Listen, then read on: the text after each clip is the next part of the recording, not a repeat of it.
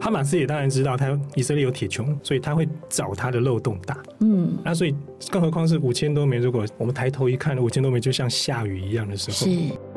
所以当敌人请全力在看你的时候，那你自己的政府跟你的那个情报如果有任何的差池的话，嗯，就给对方机会了。就是他们其实下一代都已经学着怎么去互相相处了，嗯哼，就是把上一代的那个更因为已经准备要放一边了。欢迎收听远见 Air，各位听众，大家好，我是主持人远见杂志执行副总林让君。我们今天呢邀请到的来宾是我们的同事，远见资深主编简家宏，他也是国际组的召集人。嘉宏好，让均好，各位远见 Air 的听众大家好，我是嘉宏。远见 Air 的听众朋友其实对嘉宏也不陌生了哈，就之前嘉宏都会帮我们及时分析国际的最新情势。那这一次呢，我们要来分析的，那当然就是。以巴冲突，或者我们说以哈战争了哈。那以哈战争越演越烈，中东的火药库大爆炸，台湾怎么看？又怎么办呢？这真的是一个大哉问，对不对？因为太久了，而且它牵涉国家又多，然后又错综复杂，这么长的历史，那五六十年了。对，嗯、就是从那个，如果我们算以色列在一九四八年建国以来，已经是七十五年的恩怨情仇了，快要八十年。如果那时候出生，现在就快 八十岁了。哦，真的耶！对对对，对，所以中间其实已经历经了五次的这个以阿战争，战争嗯、他们就定调说这一次是第六次的以巴战争了。那但是我们知道说这个呃十月七号的这个火箭攻击的这个冲突以来呢，已经超过两个礼拜了嘛哈。其实大家会比较是呃把矛头针对说它是以色列跟哈马斯，也就是巴勒斯坦的一个非常激进的一个组织，他们之间的一个冲突了哈。那所以呢，这个以色列跟巴勒斯坦，他们其实过去这七十五年也发生了很多的事情。佳宏帮我们从最近的谈起好了。究竟呢？这个十月七日是发生了什么事情啊？好，谢谢让军。就像刚刚让军说的，其实这么久的历史哦，然后我们其实过去大概四五年的时间，国际上可能一方面是被疫情影响，一方面也是俄乌战争的爆发，所以对于中东的局势，大家可能比较不不不是忽略，就是比较没有去去顾及它。嗯。但是这一次，就像刚刚让军说的。呃，十月七号的那一天，突然哈马斯对以色列的一个音乐节的一个举办场所，嗯哼，他发射了这么多，就五千多枚的火箭，对，这个已经是有一点点无差别攻击，而且是要置对方于死死命的那种，而且，嗯，我们非常反对以人命做代价的任何举动。这是我们要反对的。那所以，哈马斯这次的攻击对于以色列来说，不，其实不止以色列，全世界都很震惊。就是没想到他一直都在，嗯，但是没想到你会用这样来证明你的存在。对，而且，呃，对于以色列人来说，其实等一下后面也许还会谈到，就是他们其实下一代都已经学着怎么去互相相处了。嗯，就是把上一代的那个更因为已经准备要放一边了。是是是是是，但是哈马斯这样做会让大家更惊讶的是，你还活在那个拳头对拳头。然后那个那个时代，就是我觉得以牙还牙，以眼还眼，非常不文明的一个一个一个举动。但是我们如果从哈马斯的存在的那个理由来看，我们可以同我们可以理解，因为在这个冲突之前，以色列跟许多阿拉伯国家已经开始在谈和解。嗯，但是你想谈和解，那哈马斯对哈马斯来说，他的理由是他存在的理由就是要把以色列消灭。嗯，那万一这些国家都跟我的敌人达成和解了，我就没有存在价值了，是，就马上消失了。嗯，就假设我今天对甲。很不满，然后我就想想尽办法攻击甲，可是甲偏偏就说对我所有的盟友就开始和解，嗯、那我的存在价值就不见了。那哈马斯也会担心这一点。但是我说过，之前国际局势在疫情跟其他俄乌战争比较大的事件之下，可能大家就没有注意。但是哈马斯在这一次，他是用火箭来证明他的存在。但是我们再说一次，就是我们绝对不赞成任何用生命做代价的行为。嗯、没错。然后这个冲突呃发生之后，以色列的总理纳坦雅胡也马上对哈马斯宣战。嗯、然后现在地面部队，我们就等着他进去，然后可能会有一些平民伤亡也有。但是以色列必须给他的人民一个交代。嗯，这是纳坦雅胡需要做的。对，那大概他的冲突大概是这样。跟大家来回顾一下上一周的一个最新的发展哈。美国总统拜登跟那个呃英国首相苏纳克，他们其实在十八、十九日就是前后脚就来到了以色列，嗯、然后就是跟。以色列的总理纳坦雅胡也见了面，然后也谈了很多的事情。那当然也是表达一个盟友盟邦的一个支持之意啊，也是挺他嘛哈。但是拜登。其实他有做一个人道的斡旋呢，哈，就是呃，让说服埃及，他可以去接纳加萨走廊巴勒斯坦的一些难民们。对，这个是怎么回事呢？因为像刚刚让军提到，就是呃，不管是拜登或是苏纳克，他们去，你要想在这个时候去，其实是有风险的。嗯，哦，他们在，因为他们这这这技术面我们就不管，但是他们去，就如同像让军说，确实是给以色列跟全世界说，我站在这一边。但是像刚刚让军也提。他也要求埃及或其他国家想尽办法去顾人道的事情，是，因为战争一定流血，但是我们怎么样降低他的伤亡跟流血，这是大家我想是美英可以做的。然后埃及这次会愿意开人道，也是因为埃及的角色在这几年来，他对以色列比较友善的，在许多跟美国跟英国的合作之下，埃及也愿意配合。啊，基本上以色列这几年在中东也没有那么强势了，他也慢慢学着怎么跟邻居相处。啊，可能我们后面也会。提到就是一些其他像中国角色有进来的时候，他都比较会放下身段跟其他的邻居相处。他在这个情况之下，拜登跟苏纳克一定要去。因为这是他的表态，然后表态就认为就是在跟全世界说，我站在以色列这一边，但是我们要顾及人道，这是他去的原因。了解了解。不过这一次的这个呃以哈的战争哈，就是呃虽然是哈马斯他先起的头嘛哈，他就是发射了大呃我们说大概五千多枚的一个火箭，然后就是到这个以色列的一个国土去做突袭啊，那就被称作是呃以色列版的九一一嘛，因为它是一个突袭。那不过呢。那个时候呢，呃，以色列他所建制的这个航空的防御系统铁穹，其实他们就说哦，为什么铁穹没有发挥作用，让以色列其实他的这个呃伤亡也蛮惨重。但是呢，在我们这个记者的分析里面，其实铁穹还是有它一定的防护的作用，对不对？嗯，铁穹是一个就是飞弹防御系统，哦，它就是它能够及时升空拦截。但是我们知道，任何事情都没有百分百，就算铁穹这么好的东西，他们其实还有铁拳啊，什么各自。比较小的防空系统。是是。铁穹他们最好的，但是这一次应该呃一方面我觉得是刚刚之前说的，就是这地方成平太久了，嗯，可能大家对于情报收集可能有一些嗯疏漏，或者是比较把它视为常态。另外一个就是刚刚私底下有跟先让军先跟让军讨论，就是纳坦尼亚胡在这一次的阻隔，还有前几次的阻隔都非常不顺利，嗯，所以其实以色列的政局是有点乱的，就是他以他以前是一个强人没有错，但是他这这几年的表现让以色列。这些人民对纳坦尼亚胡非常不信任，就一直觉得你应该下来了，你不要再阻隔了。所以政治上的纷扰造成可能很多对于情报或是国防资源分配的混乱也有可能，所以导致了这一次大家会觉得以色列怎么你还标很干北苏，你好像没有任何情报一样，对，好像没有什么防御的抵抗的能力，是是是是是，就是一块肉，然后任人宰割，怎么会这样子？而且不会跟以色列画上等号，嗯，所以这是他这一次有点被人家诟病的地方。一方面是铁穹这任何的飞弹防御系统本来就没有。百分百，但是最多的方面是因为我觉得以色列自己政府跟他情报系统疏于一些管理，或者是可能资源分配有一些有些问题，螺丝松了是不是？应该掉了，应该是掉了，是不是？应该是螺丝都没有锁在原本的地方。对对对，哦。还有，甚至哈马斯他们其实也一直都在注意。我觉得这后面也可以讲，就是其实对台湾最大的启示，应该就是我们自己不管怎么样，其实敌人一直都在注意我们。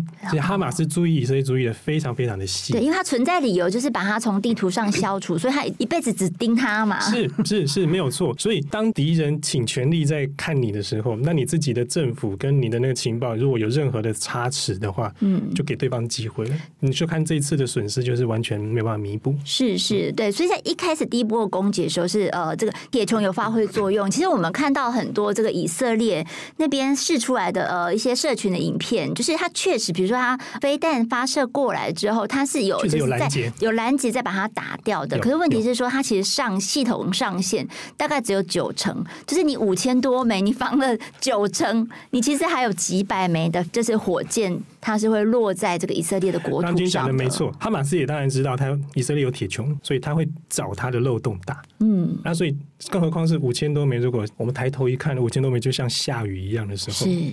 那个，我觉得光前五秒的惊慌可能就已经来不及了，更不要说去按按钮去、嗯、去防卫它了。是是是，嗯、对。好，即便是这个自动侦测也是来不及嘛，完全来不及，来不及去 upload 很多的这个、啊。所以我觉得这次哈马斯完全就是设计了一套非常完美的一个陷阱，让以色列走进来。嗯嗯，嗯，嗯，对。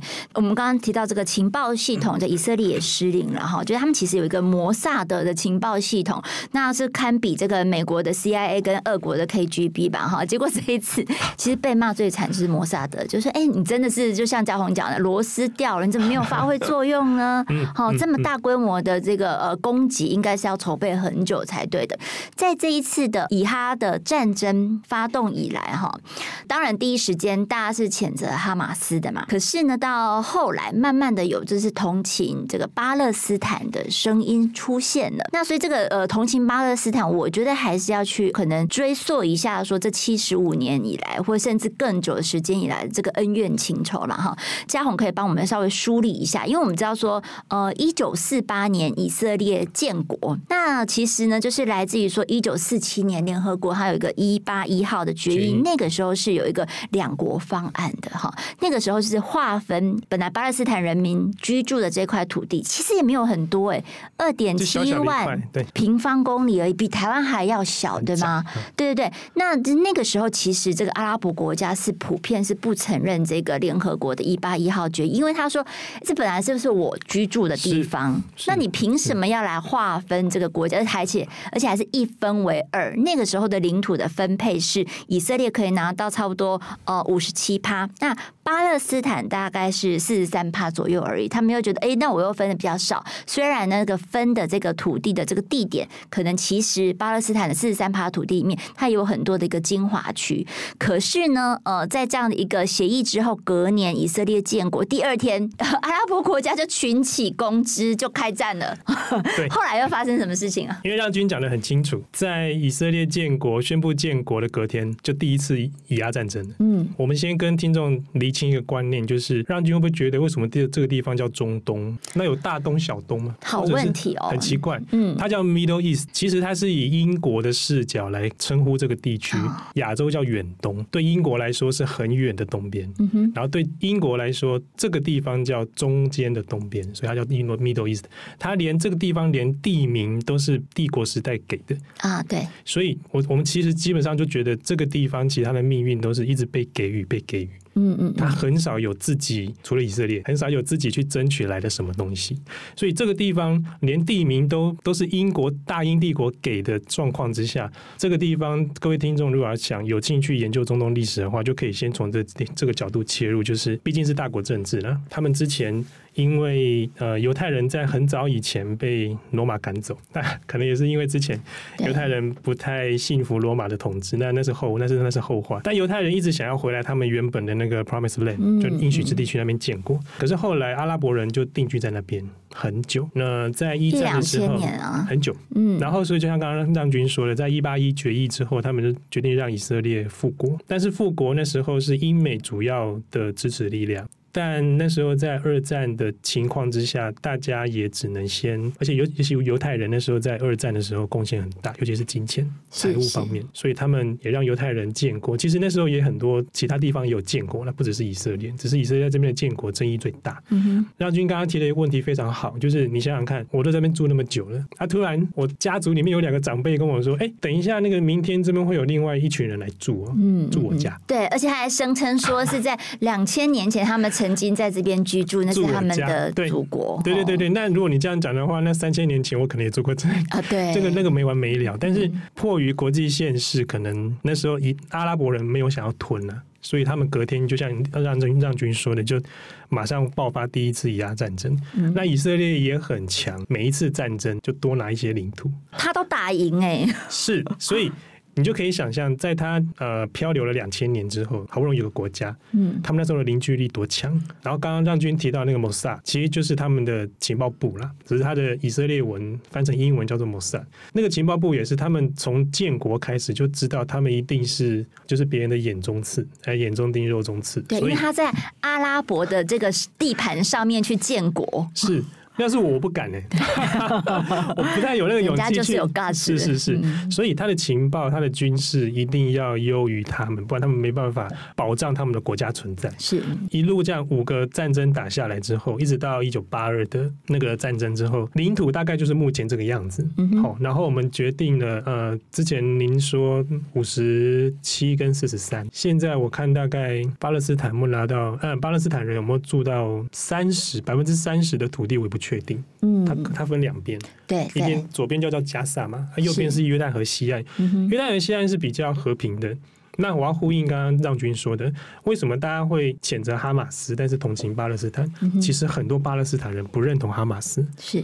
哈马斯是一个非常激进的组织。之前大家巴勒斯坦是团结在阿拉法特的领导之下，哦，但阿拉法特去世之后，那个阿巴斯他可能比。阿拉法特更软，所以有一派比较激进的，不太赞同他对以色列的态度。嗯，阿巴斯就是现在巴勒斯坦是是呃自治政府的总统啦。对对对对对。嗯。然后哈马斯就这样成立，但哈马斯也很有骨气，他还在巴勒斯坦自己的选举里面拿到国会多数。嗯。但那时候开始就助长他的气焰，到现在是。所以美英其实也很困扰。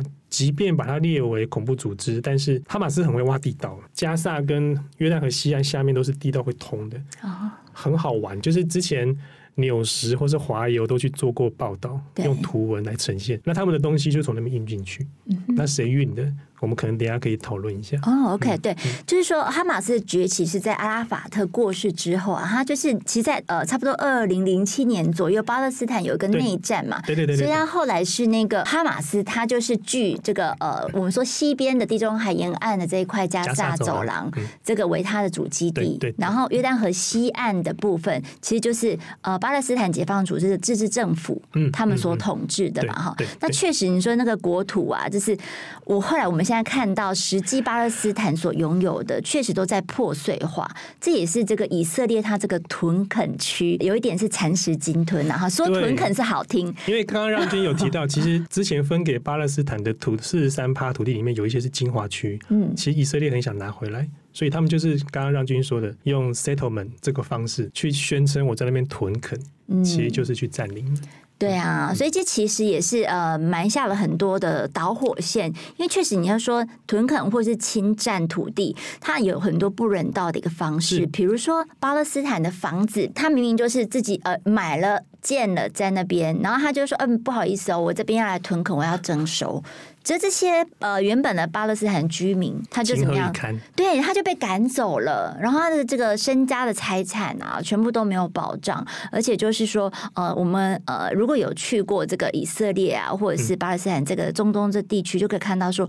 一道道的高墙是树立在那边的，哈，那所以这个高墙就代表着说，它有很多的在经济上面、外贸上面的一个不便利，所以它比如说像那个以色列也对加萨走廊实施一个非常严重的经济制裁，好几年，所以这也是让这个哈马斯政府或者说巴勒斯坦人民觉得普遍非常愤懑不平，然后想要以牙还牙的一个很重要的一个原因呐。所以我们说，我们说，虽然这个只是一个二点七万平方公里的小小。土地，但是你可以看到说，在上面有三大因素：宗教啊、领土啊、国族啊，这三大问题，每一样单是一样就已经解不开了，对不对？对，你看它承载那么多的历史的压力在上面。嗯，我在之前服务的单位，我们有同事就是到加萨去，他到的第一件事就先办证件，之后他们要穿过，就是骑那个类似像海滩沙滩车，他跟我们的摄影两个就被载着，然后通过一个很长很长很长的长廊，那个长廊是变道，但是。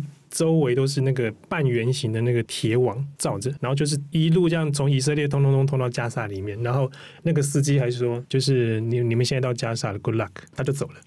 哇塞！对，然后所以刚刚让君形容的很好，就是以色列，你从以色列到加沙或是到约旦和西岸的时候，以色列对他们的管制是非常非常严格的，嗯，甚至你在屯垦区里面，你到任何地方，你还要。pass，你还要通行证。是是。然后你到以色列去工作，那个层层关卡检查到你就是上班要迟到了，嗯、但是你还是得得被得得被检查。是是。下班再回去以色列的时候再检查一次，所以基本上巴勒斯坦有点被当成次等公民在对待。对，就是说这么多的检哨站，然后每天要过五关斩六将，可是问题是那些 pass 那些呃就通行证是以色列政府发的，如果他哪一天不发给你。他不高兴就可以不发，寸步难行。嗯，这也是之前以巴冲突这么难解，因为越结越深。就是以色列就是觉得你们在烦我，那。巴勒斯坦当然另外也要反以色列，就是你也没让我们有多好的生存条件在，这是一个环环相扣的事情。是，但是我刚刚跟跟让军有先提到，就是其实他们的教育现在有慢慢在在提倡，就是小朋友们我们就玩在一起，我那是上一辈的，我们就让上一辈的恩怨就让它结束。这个他们的教育是是有是有在在做这件事情，做一个世代和解的一个过程，这个很重要。嗯、其实这样真的很可惜，因为我们这样回顾以色列建国以来的七十五年，嗯、曾经。是有和平的曙光的，对，就是一九九三年的时候，大家还记得那时候是奥斯陆协议，好，就是说那个以色列跟巴勒斯坦他们在挪威的首都奥斯陆，然后那个时候还是那个克林顿，对对对对，他在中间斡旋嘛，哈，然后那个时候是谁？呃，以色列的总理是拉宾，然后呃，巴勒斯坦解放组织是阿拉法特，他们都拿到诺贝尔和平奖。对，那那个时候的奥斯陆协议其实就是承认两国方案。对对，然后他们就各自呢，就是说呃退守一方，然后呃这个以色列也把约旦河西岸加沙走廊给还给巴勒斯坦了，所以大家觉得说应该可以相安无事啊，因为他有一点是就回到联合国当年的一八一的决议案的那个领土的一个分配，然后拉宾就被暗杀了。你就知道，就知道那个地方多难解。嗯，就是一刻都不愿意他和平，多激烈的手段，你要把一个去签和平协议的人杀掉。嗯，因为他觉得他是卖国贼。是，就是你违反了我们的原则。嗯，然后其实一九九三年的那时候刚冷战结束四五年而已。就全世界都在宣导和平，就是好不容易苏联垮了，然后大家可以好好来搞个经济，或是让全球富裕的时候，是是是是是。而且奥斯陆协议在目前在中东的进程上是一个很重要的一个文件。就像张军说的，好不容易你去回到了联合国，大家愿意。一起遵守的一个原则在的时候，嗯、和平的曙光要来了。没想到拉宾被暗杀，然后回去，其实阿拉法特也遭受很多责难。对，但那个哈马斯会崛起，其实也跟这有关系。是，我觉得克林顿回去应该也有一些被责难，但是我们那个那个不是我们的讨论讨论重点。对，但奥斯陆协议到现在为什么还是一直没有？而且那个两国论、两国方案慢慢在消失当中，就是我觉得两边的始终没有办法好好坐下来去谈。而且他们都不愿意放弃他们的基本教义，嗯、都不愿意，而且都都非常强烈，是，是。太太执着于他们的基本教义的时候，就很多事情都没办法拿到台面上来讲。对，因为我呃，我们说现在呃，以色列就是这这个常年的一个强人哦，就是以色列总理纳坦雅胡，嗯、他其实在当年他就是反对拉宾的。因为他就觉得说，就就像我们刚刚讲的卖国贼的一个观点，他就是站在这个呃以色列比较基本教义派的那个立场，就觉得说没有啊，我们没有要跟你，你怎么可以跟退让的啊？对啊，嗯、所以这个东西就是说，两边的基本教义派或者是基本盘，你其实都没有办法交代的一个情况之下，结果纳坦雅胡这样执政了，呃，我哇，这样是多几几年了、啊？十几年有、啊，十几年有了嘛，嗯、对不对？所以这个情况就现在还是在他执政的一个。范围里面，那我们刚刚嘉宏有提到说，他其实，在以色列的国内是形同一个跛脚的状态。结果没有想到这一次的这个哈马斯的冲突，让他整个气焰或者说立场又强硬了起来。这刚刚有先提到，就是他过去两三年的阻隔非常非常的不顺利，嗯，一再流产，一再重新改选，一两次改选，可能以色列人民觉得还可以。但是在三四年内改选了至少五六次，那个每次的劳师动众跟一次一次的投票下来，他们都觉得对这个政府已经有点失望了。嗯，所以那时候纳坦尼亚胡要继续出来选的时候，很多的以色列人都已经翻白眼了，就是 怎么又是你？对，怎么老是你？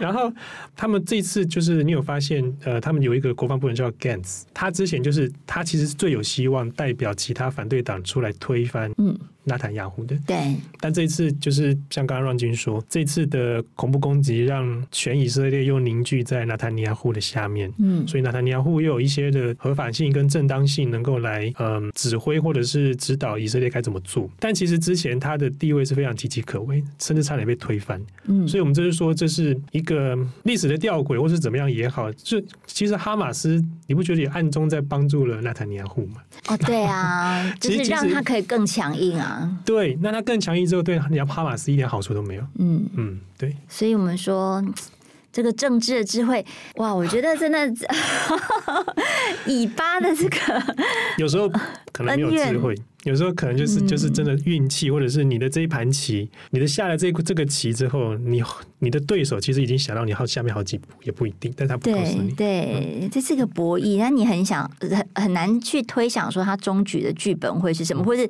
甚至根本就是没有终局嘛，对不对？因为没有一个稳定的状态。我现在比较担心的是这个。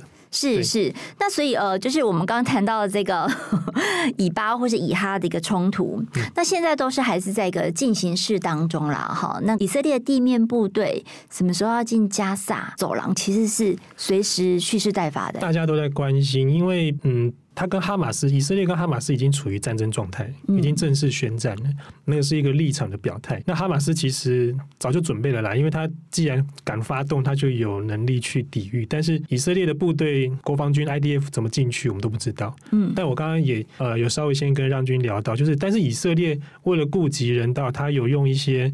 呃，五 G 通讯的方式来看看，它要经过的地方平民多或平民少，来决定用怎么样的方式让平民伤害降到最低。嗯哼，但是不太可能没有伤亡，因为他真的必须对以色列的人民，尤其是那些罹难者家属有交代。嗯，所以地面部队势必得要进去。但是他一进去之后，嗯，可能我觉得很快就会收兵了，因为他毕竟是个表态，嗯，一个姿态。但但是马上回来，而且。美国跟英国也不愿意战事扩大，他们希望赶快回到谈判桌上去谈。呃，然后就回到刚军刚刚提到的，嗯，在七十五年的时间里面，可能都没办法解决的事情。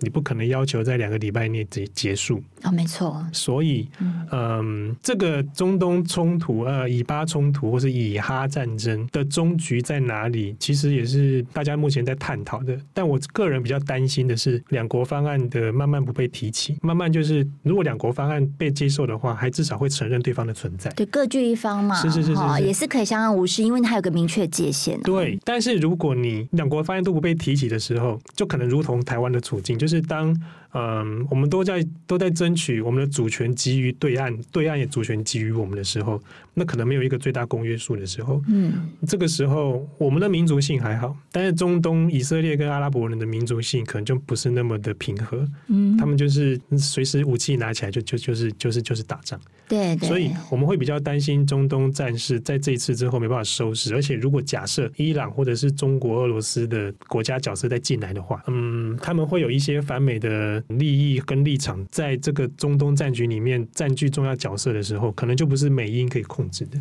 哦，没错，因为各国都要表态或者选边站，它其实也跟关乎自己国家的利益了。对，到时候就是整个都分不清了，因为 全部搅在一起啦。因为对，因为政治是人的延伸，然后国际政治又是国家政治的延伸。嗯，我们人都没有办法在自己在下三分钟预想说我会干什么。嗯，不更不用说国家甚至国际间的政治，在三天后、一天后能够做什么，不确定性太高。想想看，我们的蓝白合，或者是 台湾的蓝。白河现在正在上演中，都已经 蓝白拖，对，都已经是呃，就是无法去好好的坐下来谈了，更何况是这个是已经是千年的恩怨了。所以刚刚让军提到那个奥斯陆合约，哎，奥斯奥斯陆协议，大家这么样的看重它的原因就在这里，至少你有个纸本，对，你有个。基准有个界限在，大家去 follow 它，然后我们就照这个这个协议去好好的走，但其实还是功亏一篑，这真的很可惜。对啊，那如果我们来看哦，其实二零二二年开始哦，全球就已经是战事不断了哈。那我们 全球有四大火药库嘛？嗯嗯，对，这个嘉宏帮我们说一下。大概就是朝鲜半岛，然后以巴、台海跟俄乌战争。所以我们现在点燃几座了？俄乌战争是确定已经点燃了，那以巴也点燃了。朝鲜就看金正恩跟跟俄罗斯还有中国他们会怎么玩东北亚这个局啦。所以那夜状态。那也还没。对，那跟我们最相关的是台海。我觉得我们跟以巴，我们应该庆幸的是，我们有台湾海峡。嗯。以巴跟那些大陆国土跟其他的三个火药库，他们领土是接邻的，只有我们跟中国是有隔着台湾海峡。是，所以中国如果要发动任何的军事行动，它的难度高，因为登陆战跟地面战差很多。是，然后我们可以就是除了这个之外。我觉得我们一方面民族性有差，一方面也是我们对于两岸之间，嗯，其实我觉得就谈判来说，以巴不太可能谈判。那、嗯、但是两岸之间可以谈判，我觉得是这四个火药库里面我们比较不一样的地方。嗯，嗯，而且我们先不讲国外进来的势力，先讲我们自己本身。我觉得我们跟中国的之间的历史连接很深，但是以巴完全没有任何的关联。俄乌之间，俄国一直觉得他乌克兰是他，但是乌克兰完全不承认。嗯。嗯，他把他觉得我们是兄弟之邦，但是没有那个乌克兰人不想跟你承认，没有谁跟你兄弟。然后，但是朝鲜半岛那边更难解是，因为他们的民族性也很强。嗯，然后他们的谈判也不见得很成功，而且他们的结怨也已深。而且重点是，他们有一个很不可测的北韩领导人啊，是对岸再怎么不可测，他还是有中南海一些他的智囊团在。嗯哼，那那这样，所以。就以巴冲突对台湾的启示来说，我觉得第一个就是，嗯，就我刚刚前面有先提到，不管怎么样，我们就是处在这个火药库里面，我们要去发挥我们的存在价值，让大家知道，呃，我们在这个地方我们可以做什么贡献，这是一个。第二个是我们要去提高对方开战或者是战争的代价，越高越好。我们讲很久的护国神山，或者是我们有很多的其他一些可以促进国际利益的地方，我们去提高它。嗯，然后让大家知道，哎，台海开战可能对不只是他们，可能会影响到我们。嗯，这这就会降低他们对于台海那个冲突的发生。那以巴战争是因为两个。都不产油，对，不产能源，不产，嗯、也不是粮食大国，是纯粹是历史恩怨。嗯，但是他后来那些阿拉伯归结出来的，因为有石油的问题，所以它更复杂。但我觉得台海之间的问题没有那么复杂，嗯、只是我们可以从以巴那边来看，就是如果任何流血的代价是这样子的话，这一次我们真的可以好好看一看。其实两岸之间从一九五八的金门炮战之后到现在，没有任何的战争。是我们在两个礼拜前就血淋淋的看到了他们的一些。不管是妇女、儿童，或者是平民的那些失去生命，或是断手断脚、截肢等等，嗯，大家可以去用这个画面去想想看，如果假设台海之间发生战争的话，会会是怎么样？对，其实像以哈战争发动以来啊，就是两个礼拜的时间，已经四五千条人命就这样没有了，而且还在逐步累计当中哦。这个是很大的一个数字，对，对，对，可能听众很难想象，但真的，它它就真的发生，真的就是加沙医院被轰炸就已经。呃，我们损失了五百条的人命哎，嗯、一个医院被轰炸就五百条人命没有了，对，哇，所以这个呃，确实战争的代价是无可想象的哈，在每一个阶段历史来看都是这样子。嗯、那我们说台海哈，虽然也是被称为一个 火药库之一啊，一嗯、但是至少就是如果呃，我们从这个呃以巴的战场来看的话，他们是宗教、领土、国族三大的。呃，三大情节搅和在一起。那台海的话是少了宗教这一环啊，但、嗯、但是我们还是一样有领土跟国主，是就是就是，其实国主就是主权啊，对对的一个争议。嗯、所以这个东西也是大家很有赖各方阵营的一个智慧。就是战争其实真的是无法担负的代价。嗯嗯嗯嗯，而且我觉得跟领导人也有关系，就是俄罗斯跟乌克兰的俄罗斯，他的领导人不可测。嗯，然后金正恩也不可测，但以巴之间的以哈哈马斯也不可测。嗯，但我们跟中国之间相对来说，就这四大火药库来讲，我们这个地方是有人在。协助浇水的啊，就是在降温的。是，但其他三个火药库是因为都有一个不可测的领导人，嗯哼，所以一旦一压起来的时候，那没有人抓得住他，那个就就打。对，我们还算是有在一定的轨道上面去前进，或是一定的框架里面了哈。但还是要有忧患意识的。但还是对，所以我们才会说，呃，这一次的这个呃，今年是选举年，那明年 元月的这个总统大选，对台湾来说真的是非常的重要，很关键的一个选举吧哈。好，好，我们今天非常感谢嘉宏来到远见 On Air。那持续呢，如果这个以巴之间有任何的最新的进展，那我们随时也在请教嘉宏来帮我们做一个最新的及时的解析。好，那谢谢各位听众。如果想要了解更多的细节，欢迎参考我们的资讯栏连接。也请每周锁定远见 On Air，帮我们刷五星评价，让更多人知道我们在这里陪你聊财经、产业、国际大小事。下次见了，拜拜，拜拜。